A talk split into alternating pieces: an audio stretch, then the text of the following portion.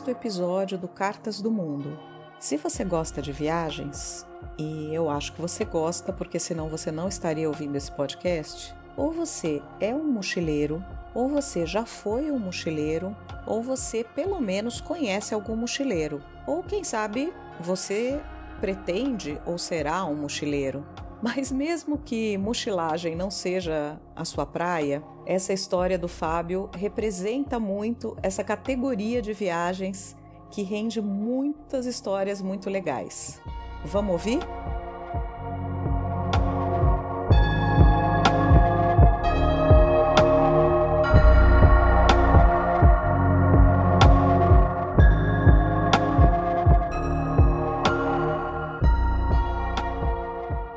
Deparei com essa questão assim, do que ia viajar justamente ouvindo o seu podcast, assim, que eu fiquei muito feliz. Posso pensar em N respostas, mas viajar é algo como é muito natural para mim de uma certa forma, e eu atribuo isso a a culpa totalmente dos meus pais, que são viajantes, né, que saíram aqui de 100 quilômetros do interior, mas vieram para São Paulo e a partir daí tudo mudou. Então, desde muito pequeno, eu, eu ia no Fusca visitar minha, minha avó e a família no interior quase todo final de semana. E assim foi, né? De, de uma certa forma, o que é legal é que até hoje eu faço isso e tenho um, um grande respeito, um grande prazer até nessa, nessa viagem. Assim. Então, para mim, viajar é algo muito natural e, e, por ser isso, acaba se tornando até uma necessidade, né?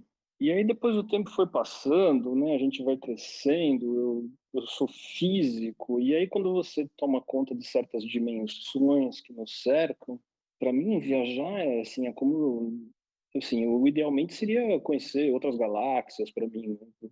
Pode ser uma coisa meio pueril, mas não, mas é isso. Então, como a gente tem como dado o planeta Terra, eu acho que a gente deve explorá-lo da melhor forma possível. Não tem lugar a não ir, não tem lugar a não ser visitado e talvez tenha o como, né? E o como também mudou muito ao longo dos tempos. E, e viajar então tem isso, tem é transgredir um pouco, né? Um pouco da, né? Esse alimento para minha alma e moral. E, e eu tenho uma coisa com viagem, assim, que viagem também ela, ela, ela tem que te puxar de alguma forma no sentido de, de fazer você passar alguns limites, né? Ela tem que ser causar algum tipo de quase que desconforto é engraçado, se eu, não, se eu for para algum lugar e não, e não me extenuar fisicamente, assim, eu acho que eu não estou aproveitando, que eu estou perdendo. Então, eu ando muito, às vezes até correndo nos lugares que eu vou, assim, sem, sem buscar nada, às vezes, particular, mas eu preciso ter um tempo num lugar para dizer que eu conheço o lugar, eu preciso me cansar no lugar, eu preciso, eu tenho um pouco disso, assim. Se você me colocar numa van e passear um dia e voltar, assim, que eu fique passando muito rápido por tudo, eu já não me sinto tão satisfeito, assim. E o que foi viagem vai mudando em relação ao tempo, né? Então teve desde essas viagens com meus pais, que dos finais de semana de quando eu era um bebê, que foram evoluindo. Então, durante uma certa fase da minha vida, a viagem foi, foi a família, né? E a família botava todo mundo no chevette com a avó, o porta-mala cheio, e a gente ia de carro, saía aqui de São Paulo, ia até Natal, fazia umas coisas assim. Então, nessa fase, você está com a sua mãe, com o seu pai, você está protegido, você está bem, você faz qualquer viagem, você vai para qualquer lugar, e depois isso vai se transferindo um pouco. A gente vai se tornando adulto, e essa, essa questão né, um pouco dessa segurança, para mim, foi viajar com os amigos. Então, essa fase da transição da vida adulta que foi muito interessante e, e que as viagens vão, né, vão, vão moldando a nossa vida, nosso caráter. Assim. E essa fase dessas viagens, desse final de adolescência e que a gente tem muita saudade hoje em dia, porque é a época da saudade, das viagens roubadas. Né? A viagem, quanto mais roubada fosse, ela era melhor. O lance sempre era viabilizar uma viagem até hoje, por diferentes motivos. Hoje talvez seja tempo, mas na época tinha mais tempo, mas não tinha muito recurso. Mas a gente ia fazendo o que dava. E bem, essa é uma viagem muito marcante, porque foi uma viagem que eu estava vendo, acho que foi em 93 que a gente fez essa viagem. São três amigos que saímos aqui de São Paulo para ir para Machu Picchu que já era uma viagem mítica ali, acho que dos anos 70, etc., o famoso trem da morte, né? Na nossa época, em 90, já não era exatamente assim, mas não tinha mais, por exemplo, o trem que saía aqui de Bauru, que eu acho que era o, alguma coisa assim, mas a gente só conseguiu pegar um trem, a gente foi de ônibus até Campo Grande, depois fomos para Corumbá. A gente só conseguiu pegar o trem na Bolívia, na verdade, na fronteira da Bolívia e, e aí andando. E assim, era a viagem que a gente sabia como começava, mas não sabia como ia terminar. e com uma série de características, né? toda pelo chão, sem dinheiro. Eu lembro muito bem, assim, você pode fazer uma viagem de 50 dias até Machu Picchu e voltar com 500 dólares, foi o que a gente fez. E foi fantástico, porque a gente não sabia exatamente onde ia. E, e, então, nessa época, viajar tinha uma questão que era muito importante. Viajar envolvia muito estudo antes, né? A gente tinha que ter uma ideia, mais ou menos, do que ia acontecer, de como proceder. Então, muito me lembro muito bem que a gente foi conversar com umas amigas nossas do colégio, amigas antigas, que tinham ido e, e voltaram um ano antes, eu acho, e a gente coletou uma série de informações muito importantes, né? de, de como tudo poderia ser feito mas a viagem era uma luta ali no dia a dia, de chegar na rodoviária, na estação de trem e sair andando para achar um lugar que, que coubesse no, no, orçamento. Então a gente foi se expondo a esses riscos todos. Viajar tem muito disso, né? viajar é um risco calculado, né?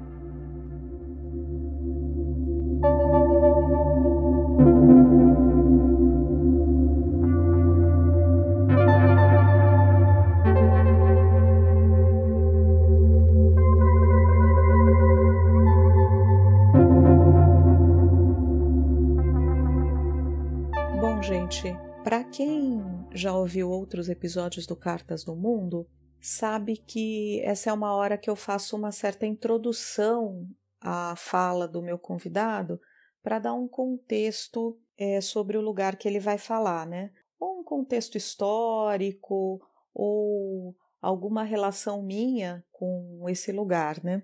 E às vezes isso é muito difícil. Por exemplo, o Japão, eu falei para vocês lá, né, que eu não sabia nada da história do Japão porque, enfim, o Japão é muito longe, né?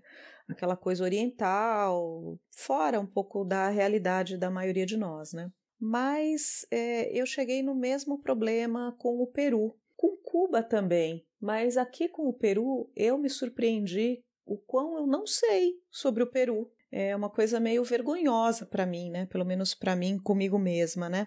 Porque é um vizinho, então, assim, eu não sei nada sobre o Peru. Eu sei que o Peru tem as lhamas, que é o segundo bicho mais legal do mundo, só perde para o ornitorrinco. É, eu sei um pouquinho sobre culinária peruana, porque tem muitos peruanos aqui em São Paulo, inclusive que abriram restaurantes, né?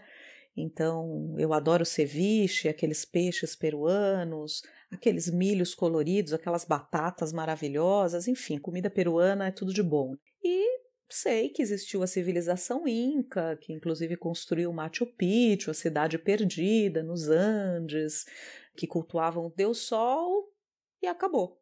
Então, assim, eu indo rapidamente dar uma olhada sobre a história do Peru, eu cheguei assim à seguinte conclusão: nossa, que história interessante, complexa, é, maravilhosa, né? E que a gente, eu digo a gente, porque eu imagino que a maioria aí não saiba nada ou quase nada, né?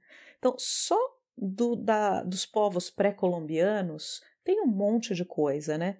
É, olha a quantidade de povos que eu anotei aqui: povos Moche, povos Chimu, povos Sican, Chavin, Nazca. Nazca a gente conhece um pouquinho por causa das linhas de Nazca, eram os deuses astronautas, né? Aquela coisa assim. Mas e tem muito mais, né? Descobri que os Quichua é, é, um nome espanhol que os espanhóis davam aos nativos, né? Os ameríndios, né? Que estavam lá quando eles chegaram, que eram descendentes ou, ou, ou incas, né? É, eu achava que Quichua era um nome indígena e não é.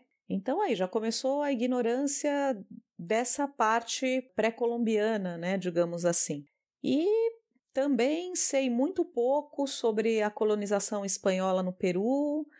É, sei que o Pizarro chegou lá em 1500 e pouquinho, e a gente sabe que a colonização espanhola no Peru, como em outros lugares também, foi extremamente violenta, né? Dizimou ali aqueles povos, né? De uma maneira bastante, enfim, violenta, e que também, como outros locais da América Latina, é, o período pós-independência até hoje, a democracia sempre foi entrecortada por períodos de ditadura militar, é, com muita repressão, né? É, as Américas têm essas histórias, né? É, nos anos 80, a gente sabe que existiram é, movimentos, guerrilhas, uh, associadas à esquerda, ao Partido Comunista maoísta, se não me engano, que era o Sendeiro Luminoso. Eu achava esse nome lindo quando eu era criança. As pessoas falavam, ah, um grupo terrorista. Eu falava, gente, como é que pode uma pessoas que têm esse nome, Sendeiro Luminoso, serem terroristas? é uma lembrança que eu tenho assim de criança, né?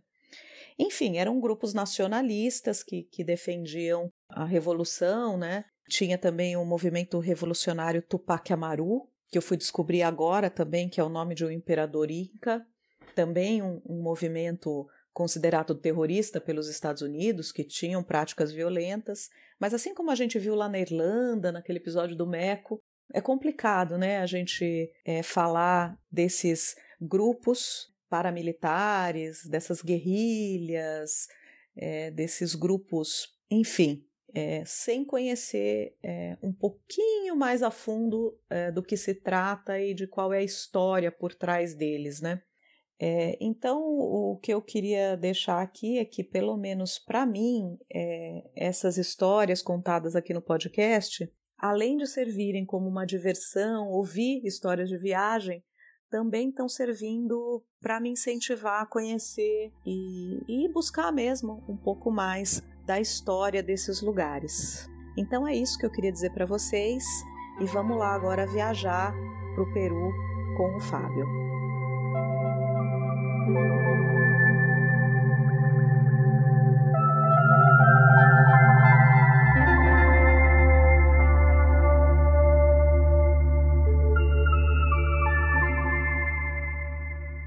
Saímos de São Paulo, eu acho que foi um 27 de janeiro de 94. Então a gente saiu e fomos indo, atravessamos o Brasil aqui, pegamos um, um trem muito bonito. A gente pegou, na verdade, um trem, a gente foi de, de ônibus de São Paulo até Campo Grande, de Campo Grande a gente pegou um trem que cruzava o Pantanal, era até algo assim relativamente turístico. Foi uma viagem muito linda, passando pelo Pantanal com um trem que eu nem sei se existe mais, mas um passeio muito bacana. A gente então conheceu meio Pantanal ali de Vetuiuiu, Jacaré, aquelas lagoas, e foi muito bacana.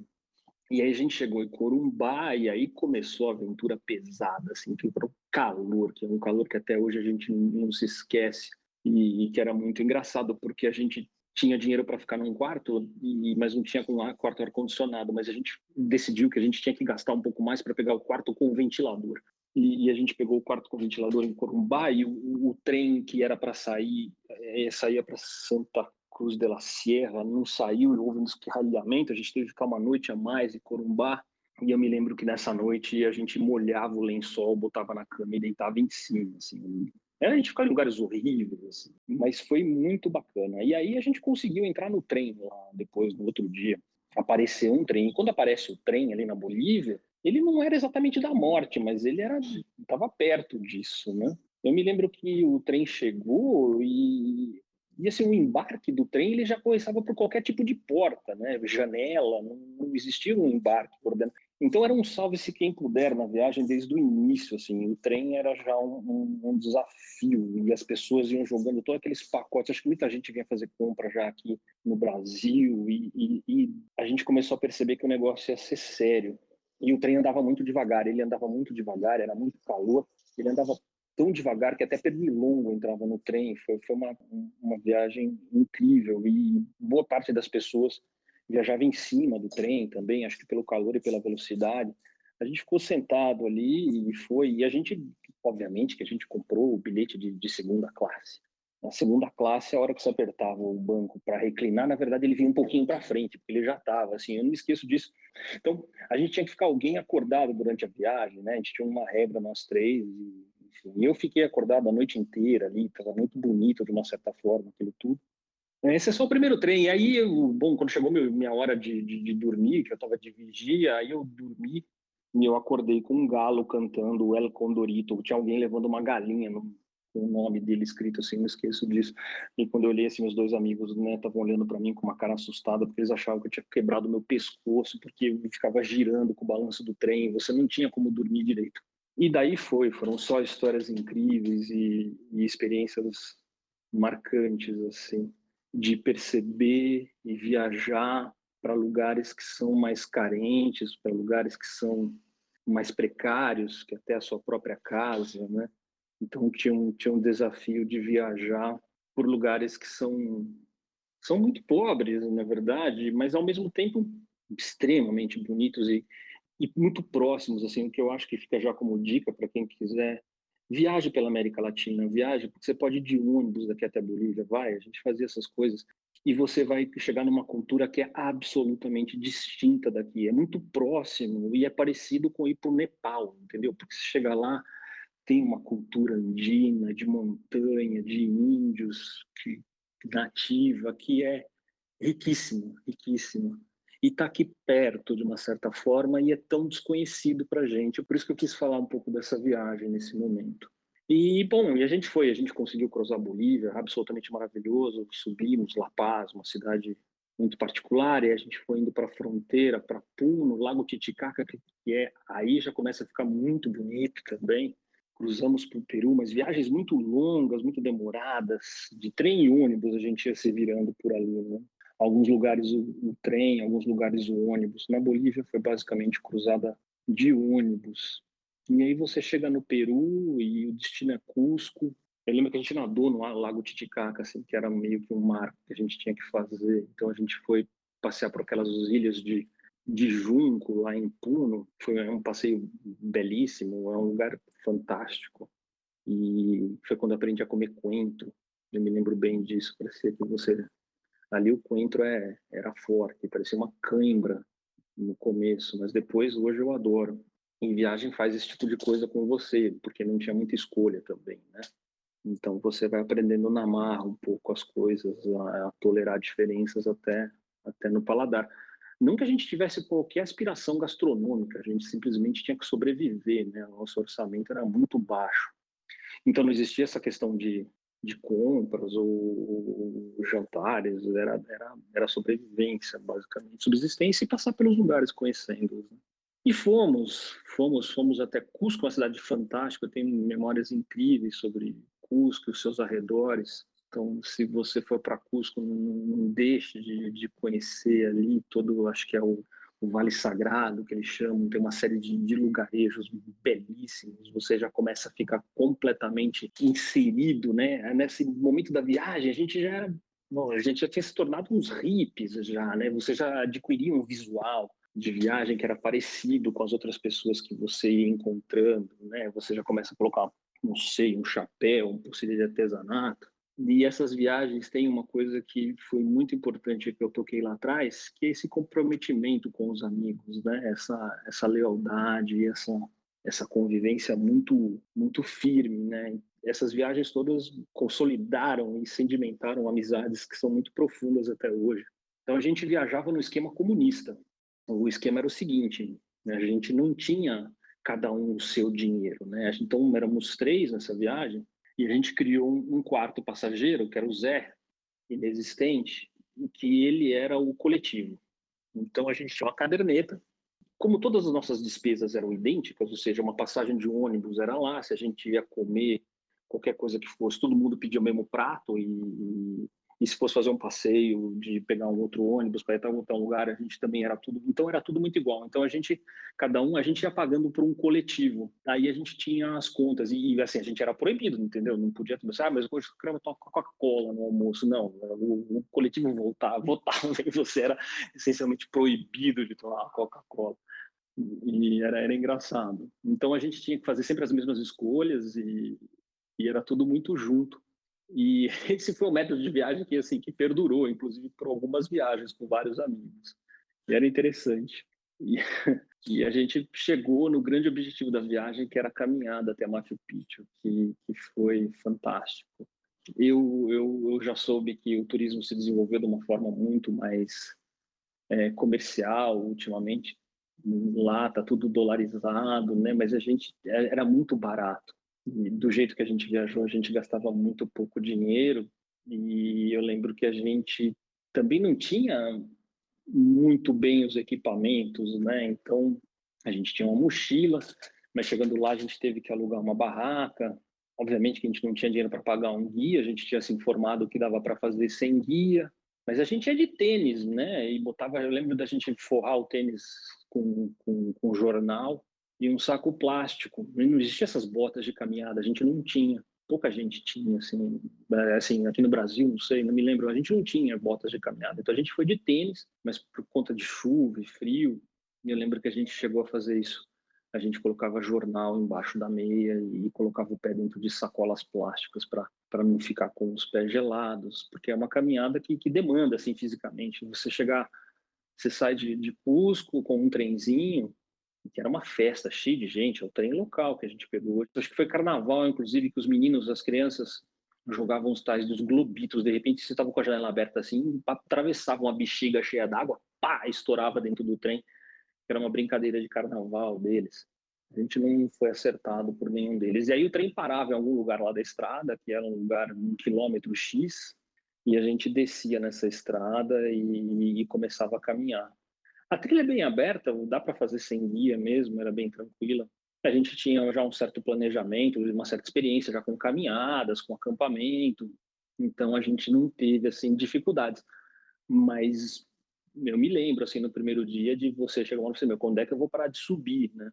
30 quilos nas costas, não, não era exatamente confortável, mas, mas é, um, é um expurgo, né? Você vai andando no meio daquelas montanhas, você vai vendo aquela paisagem ali que se mistura. É um Andes com florestas tropicais, ainda ele é verde, ele não é tão seco ali, né? Ele não é seco de fato. E a gente foi caminhando e a gente ficou amigo de algumas pessoas, obviamente, que tem alguns pontos de, de, de parada que são clássicos, né? Alguns acampamentos e a gente ia parando e, conectando com algumas pessoas. E eu lembro que tinha também um grupo de argentinos, os caras eram meio, meio competitivos e queriam sempre chegar na nossa frente para pegar os melhores lugares nos campings, mas a gente não se abalou, não, a gente ia indo devagarzinho. E, e foi divertido, mas eu lembro que teve uma, um dia que foi importante. Você pode fazer essa caminhada em um mínimo, acho que de três noites, se não me engano. Mas o legal é você, na última noite, você dormir num ponto que existia que não era tão longe das ruínas. Porque a ideia nesse ponto era, era alguma base, alguma coisa, existia algum tipo de infraestrutura e até um, acho que um restaurantezinho, alguma coisa, meio perdido ali, bem precário, mas que você poderia esticar seus sacos de dormir, dormir embaixo de um teto e não precisava armar barracas nesse dia, porque a ideia era acordar muito cedo no dia e fazer a última parte da, da caminhada, para chegar e pegar o pôr do sol. Dali até Machu Picchu era uma, uma caminhada relativamente curta, de uma, duas horas só. Então a gente acordou de madrugada e, e foi chegando em Machu Picchu com o raiar do sol. Então eu me lembro da gente é, a gente ganhou dos argentinos nesse ponto, porque tinha um número de vagas meio limitada nesse lugar. E nesse dia a gente chegou na frente deles.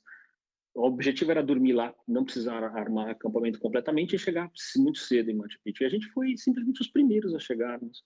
Uh, a gente foi, foi, muito bonito aquela imagem, aquela, aquela foto de cartão postal com o dia raiando e ninguém na cidade. A gente tem, teve momentos ali de, de é uma dessas coisas que a gente não explica, não, eu tenho uma memória muito clara de estar tá andando por Machu Picchu com meus, meus dois amigos, cada hora cada um foi para um canto, e ali foi um momento de contemplação, de, de conexão com aquilo. É um lugar que, seja pela dureza de ter chegado lá, que a gente passou, mas seja pelo fato de ter chegado lá sem ninguém, com o dia amanhecendo, foi uma experiência muito bonita, muito bonita. Então, eu me recordo muito claramente desse, desse momento, né? E, e foi muito legal. E a gente tinha uma dica, né, que era acabar a caminhada, você, depois que você passa, a gente passou o dia lá nas ruínas, aí chegaram os turistas tal, a gente ficou, a gente ficou um dia inteiro ali, mais ou menos no final do dia, você desce, e tem um vilarejo no pé de Machu Picchu que chama Águas Calientes, é um lugar de águas termais.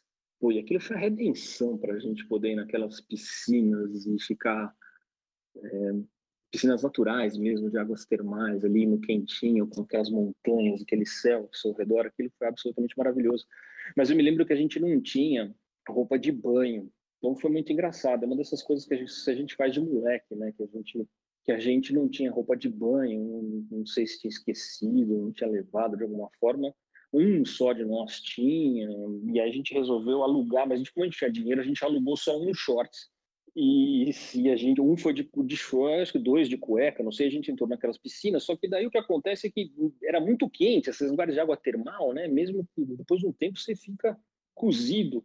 Então tinha um chuveiro de água fria que você precisava levantar, sair da água quente, dar uma resfriada lá algumas horas. Então me lembro da gente fazendo a rotação dos shorts para poder sair, porque a cueca até que enganou para entrar, mas depois que estava molhada já não dava mais, então a gente tinha que, que revezar ali. Então foi era esse tipo de coisas que a gente fazia, assim, e, e foi muito bonito.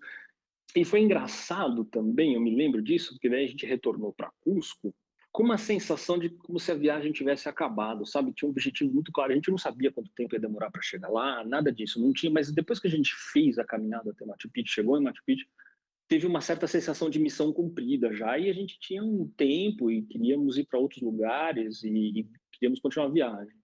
E eu me lembro que a gente teve sobras do, da comida que a gente comprou, de algumas coisas, e a gente foi na feira em Cusco e trocava as coisas. A gente conseguia fazer uns escambos ali para para pegar coisas. E a gente trocou pelo. Foi lá que era aí que você comprou aquela blusa de, de alpaca, essas coisas todas. Foi na base do escambo com as sobras da, da caminhada, parte dela.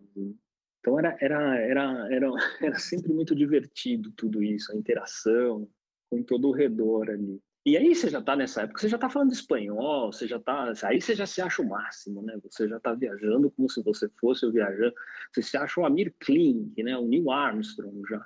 Então você está super confiante, é uma sensação muito muito legal assim de, de, de, dessa sensação de missão cumprida, mas também, né? Como é que você não acaba assim a viagem, né? E dali a gente começou a cruzar o Peru, fomos pro fomos para outros lugares, porque nosso objetivo depois era cruzar para o norte do Chile. A gente foi indo ali pelo caminho e, e aconteceram várias coisas, aconteceram várias coisas. É, foi muito impactante entrar no, no Chile, porque daí o orçamento mudou, né? O orçamento mudou. Quando a gente entrou no Chile, os preços eram completamente diferentes, completamente diferentes, tudo era mais caro. E a gente entrou pelo norte do Chile, por Arica e Iquique. Chile é um desses lugares também que, que me marcam muito, muito profundamente.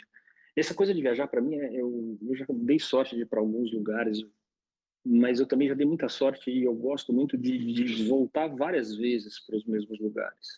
Depois que você se livra da, da pretensão de querer repetir, na verdade, na verdade, repetir viagens pode ser uma coisa muito bacana, de, de, se aprofundar em certas coisas. E o Chile é um desses lugares que, de norte a sul, é surpreendente. Só que a gente não tinha dinheiro e o nosso plano era cruzar os Andes ali de Iquique, parecia que existia um trem, um trem turístico e tudo mais, e que não tinha todo dia exatamente. E a gente ficou muito sem grana nessa parte do Chile, porque era muito caro. Então a gente desceu ali de Arica, fomos parar em Iquique, e nessa época, em Arica a gente ficou num lugar tenebroso, eu me lembro, a gente falou, não vai dar para ficar na cidade, vamos descer para continuar. E aí a gente descobriu com os meninos que, que, viajando ali com as pessoas, né, que tinha Iquique, que talvez fosse um pouco mais tranquilo, e a gente aprendeu que o Chile fazia uma coisa bacana, ele, ele pegava as escolas é, públicas, né, acho que lá hoje deve ser tudo público, mas que nas férias eles abriam você para os jovens, essencialmente, dormirem. Então você pode estender seu colchão de dormir nas salas de aula e usar o banheiro, usar a infraestrutura das escolas que estão em férias.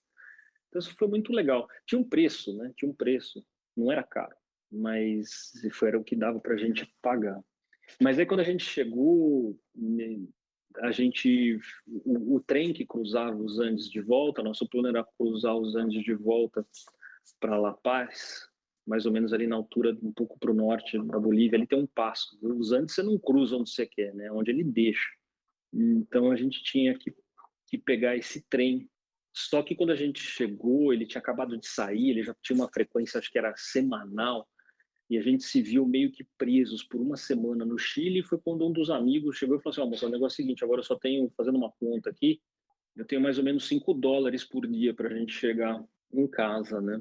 E, e, a partir desse momento a gente fez um pacto que todo mundo então ia gastar 5 dólares. A gente também não tinha muito mais que isso, né? Então a gente deixou a reserva de quem tinha um pouco mais, mas não era muito, e, e fomos com 5 dólares ao dia. Nos nossos dias, basicamente, a gente acordava nessa escola pública do Chile, ficamos amigos de todo mundo lá, dos meninos e a gente esperava o supermercado abrir. Quando o supermercado abria, a gente comprava um pãozinho que eles tinham, com uma espécie de mortadela, umas bananas. a gente ia para a praia, uma praia maluca, assim, aí já é o Andes mais seco, sabe aquela astral mais São Pedro do Atacama, assim, já é mais deserto, montanha enorme e uma praia. E fazia um calor brutal, um sol que, que rachava. Então a gente ficava embaixo ali, tinha algum tipo de, de cobertura do sol. A gente ficava jogando, conversando, jogando baralho, conversando, matando tempo e ficava embaixo, comia os seus sanduíches. E aí, uma hora ou outra, você resolvia dar um mergulho, mas tinha que correr pela areia escaldante para não queimar o pé. Você pulava na água, a água era um gelo. Pegava um jacaré ali com o leão marinho, voltava correndo e ficava ali debaixo de novo. Aí a gente à tarde ia jogar bola com os meninos na quadra da escola, tal, como amigo dos chilenos. E a gente fez várias travessuras ali, você pode imaginar. É, nessa fase a gente já estava bem malandro na viagem, assim. Mas eu lembro que tinha lá, os, os, os meninos juravam que, que era um peiote ali, tinha um cactus que era considerado alucinógeno, no, no, cara que era ele era o administrador ali da escola, o, o, zelador, e a gente não teve dúvida, a gente falar de novo de noite roubou a história desse vaso do, do cara, porque a gente Tava naquela época de ler muito Carlos Castanheda, né? Tinha essas coisas, enfim, e aí vamos aí na hora de todo mundo ficou amigo da gente, né? Todo mundo queria, cada um tinha uma receita para fazer o chá de peiote. E eu me lembro que tinha que cozinhar por horas e horas. Aí uma grande discussão, se tomava de dia, se tomava de noite o negócio. Eu sei que, na verdade, a gente acabou dormindo, esqueceu, queimou, nunca tomamos o negócio. Eu acho que foi bom ter acontecido isso. E assim eram os dias, a gente ia fazendo essas pequenas travessuras, até que a gente descobriu que, na verdade, lá, um dos, dos próprios chilenos davam meio que um balão na hora de pagar esse, esse esquema desses albergues improvisados nas escolas. E aí não teve dúvida, a gente descobriu qual era o horário do ônibus que passava, que ia levar a gente até a estação de trem. E eu me lembro claramente disso, que a gente fez todo um esquema, que um saiu, tal, chamava o trem, o ônibus, hora que vinha, vinha correndo, tal. Sei que a gente fugiu desse lugar sem pagar e foi ótimo que a gente aumentou o nosso, nosso orçamento diário para um pouco mais de 5 dólares. E aí a gente começou a voltar para São Paulo. E a gente começou a voltar para São Paulo, lá do norte do Chile, de uma vez só, sem parar. Foi muito bacana. Então a gente cruzou. E tem, tem várias histórias pelo meio do caminho. Você, essas são algumas, assim. E a gente veio voltando, do, dormimos em La Paz só um dia, e depois de La Paz até que São Paulo, a gente veio voltando na raça mesmo, na raça, quase que sem parar já estava dando uns 40 dias, 45 dias, de, não, é, acho que total uns 45 de viagem para chegar de volta a São Paulo. A gente, obviamente, combinou de não levar nada para fazer barba, esse tipo de coisa. Eu lembro que eu cheguei em casa, minha mãe não deixou eu entrar pela porta de casa, assim, eu tive que entrar pelo quintal e ela me fez tirar toda a roupa para ir direto pro banho, porque minha irmã diz até hoje que eu cheirava lixo quando eu cheguei dessa viagem.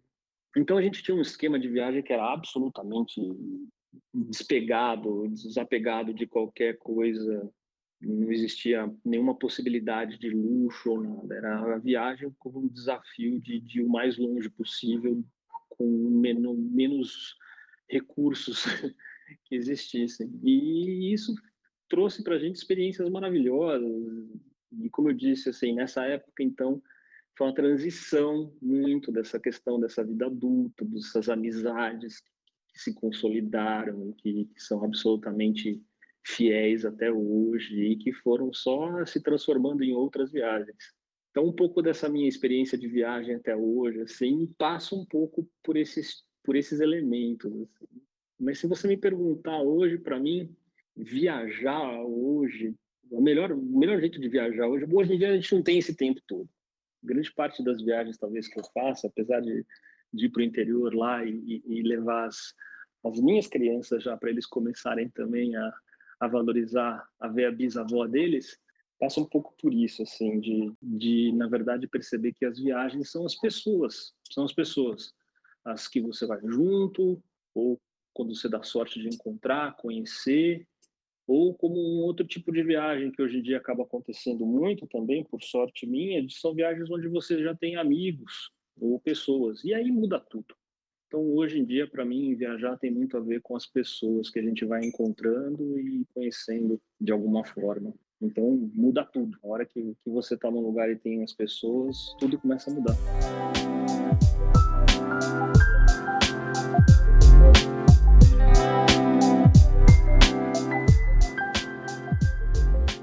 Concordo muito com o que o Fábio disse sobre essa relação de viagem com pessoas, né?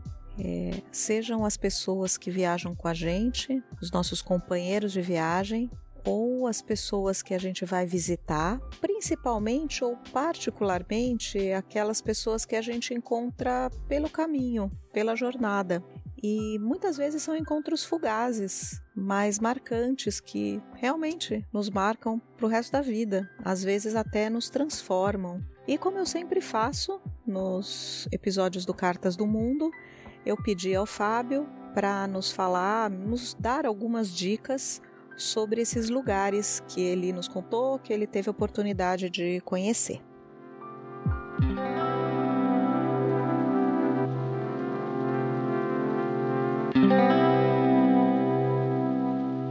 Essa dica de, de, de você poder explorar lugares que são aqui próximos e que são muito bonitos. Como eu falei, essa questão da, da própria Bolívia, no entorno de La Paz, você tem aquelas ruínas pré-incas pré para visitar, são lugares absolutamente mágicos, o, o, céu que aquilo tem. A gente teve um passeio saindo ali de, de La Paz, que a gente pegou um ônibus e subiu por uma estrada temerosa para chegar num, numa era uma estação de esqui chamada Chacaltaya. Lá em Chacaltaya foi a primeira vez que a gente lidou com a altitude. É, era, eles dizem que a estação de esqui na maior altitude, 5 mil e poucos metros. E eu lembro que a gente foi lá, foi a primeira vez que eu vi neve. Foi, né, nesse pico lá em cima tinha neve. E eu lembro da gente muito bonito, assim, uma experiência de alta montanha. E eu vi neve lá na Bolívia. E mas eu me lembro também que a gente para ver a neve, a gente tinha que subir um pouquinho mais ali do, do que onde era a base ali de Chacaltaya. E, e, foi uma experiência incrível, porque nós três ali, acho que talvez tenha sido o primeiro momento de neve de todo mundo. E a primeira coisa que você vê na neve, você quer tacar uma bolota de neve no seu amigo. E, e foi muito engraçado, porque a gente foi, você uh, começa a faltar o ar, você joga duas bolas de neve e acabou a brincadeira. Não tinha como, a gente ficou completamente extenuado. Você fica sem ar muito rapidamente. Eu lembro que a gente voltou depois para La Paz, e nesse dia foi o dia que a gente sentiu altitude, todo mundo ficou assim um pouco com, com, uma certa ressaca de altitude, eu me lembro um pouco de dor de cabeça.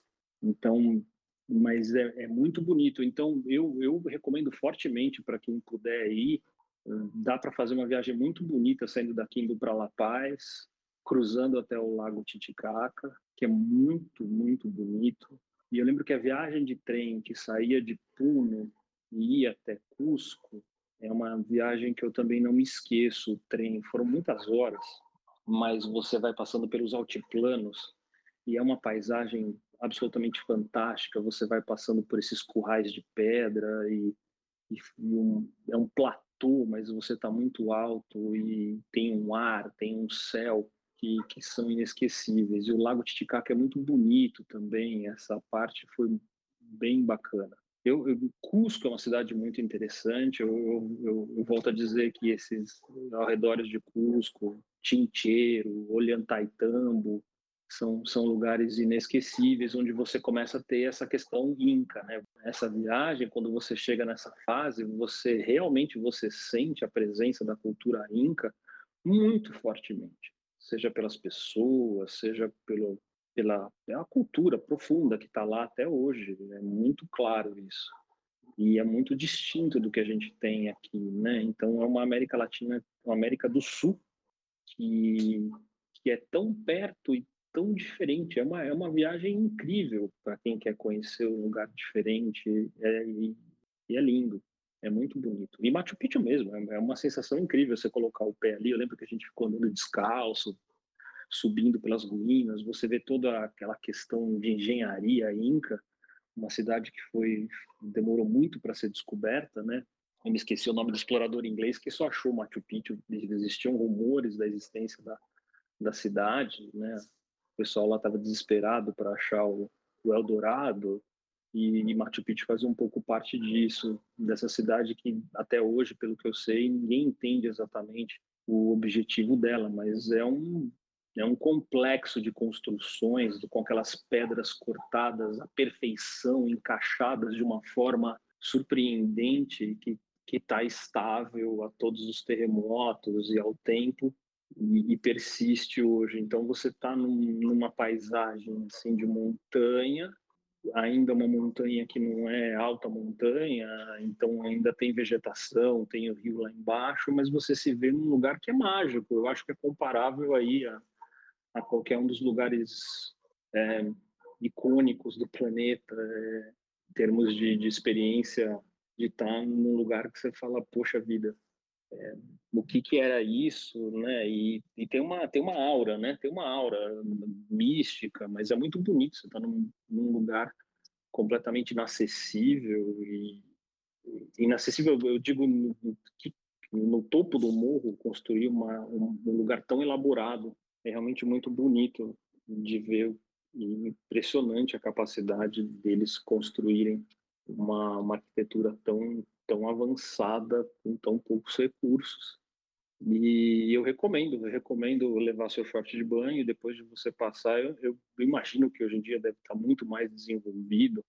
Ou seja, todo mundo fala de Machu Picchu, mas eu lembro que a experiência de, de descer ao fim do dia, depois de passar o dia todo ali rodeando e, e vendo cada, cada pedaço da ruína, ali é pequeno, relativamente pequeno, né? Mas você consegue percorrer tudo. Era tudo aberto, né? Porque a gente foi mas depois descer desse passeio e poder passar uma noite ali nessas águas termais foi uma coisa que eu não esperava exatamente ter e que foi, foi muito bacana a experiência de estar naquelas piscinas quentes no meio das montanhas foi é uma coisa que se você for até Machu Picchu considere passar um tempo ali depois lá na volta e leva, Essa leva, é uma coisa legal. Leva, leva o short, né? Leva, leva o short, leva o short. Leva o short. Leva o maiô.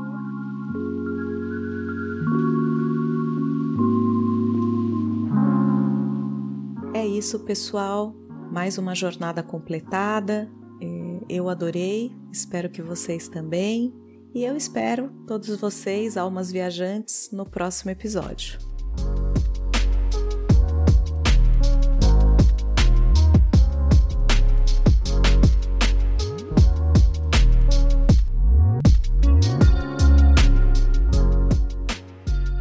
Cartas do Mundo faz parte da RIPA rede Iradex de podcasts. O portal iradex.com também abriga uma área de blogs, colunas e vários outros conteúdos. Se você quiser se juntar ao nosso grupo, nos acompanhe lá no Instagram, arroba cartas underline do underline mundo. Deixe sua opinião e compartilhe também suas jornadas e desejos viajantes.